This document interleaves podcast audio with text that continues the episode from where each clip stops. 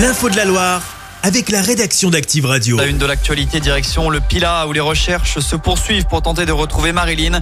Cette femme portée disparue depuis dimanche matin à Saint-Sauveur-en-Rue. La gendarmerie a lancé un appel à témoins hier et une battue a débuté cet après-midi. Des habitants appuient les militaires sur place.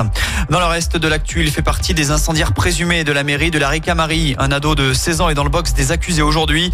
On lui reproche d'avoir participé aux émeutes urbaines qui avaient éclaté suite à la mort de Naël l'été dernier. Dans la nuit du 30 juin au 1er juillet, une partie de l'hôtel de ville Ricamandois avait été ravagée par les flammes. Le coût des travaux est estimé à un demi-million d'euros.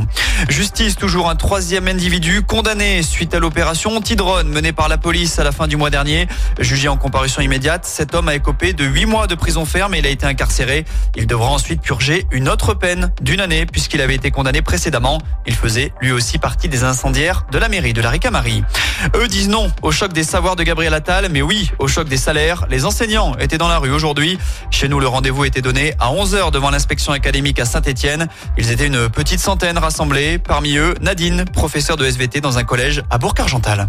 La plupart d'entre nous, on s'est engagé euh, pour une école euh, qui est égalitaire, qui donne sa chance à tout le monde. Et là, ce qu'on nous propose, c'est pile l'inverse, tour en arrière de l'école des années 50-60. On nous propose une école avec des groupes de niveau où les élèves seraient classés. Nous, on croit qu'au contraire, l'hétérogénéité, c'est une richesse. Ça permet de développer chez les élèves l'entraide. Et là, à l'inverse, on va stigmatiser des élèves en difficulté. Des propos recueillis par Marnie Poyer.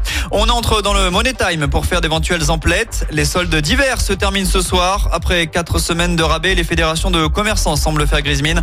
Le syndicat des indépendants et des TPE évoque une baisse de 15 à 30% du chiffre d'affaires par rapport à l'an dernier. EasyJet va ouvrir une nouvelle liaison du côté de l'aéroport Saint-Exupéry. Vous pourrez vous envoler dès le 31 mars direction la Grèce et Athènes. Trois vols par semaine seront proposés. Puis on termine avec un mot de basket avec de la probée à suivre ce soir. Saint-Chamond accueillant Antibes à l'Arena. Le coup d'envoi, c'est à 20h30. Chaque semaine, vous êtes plus de 146 000 à écouter Active uniquement dans la Loire. L'actu locale, les matchs de la SSE, les hits, les cadeaux, c'est Active. Source Médiamétrie, IR local, habitude d'écoute en audience semaine dans la Loire des 13 ans et plus, de septembre 2021 à juin 2023.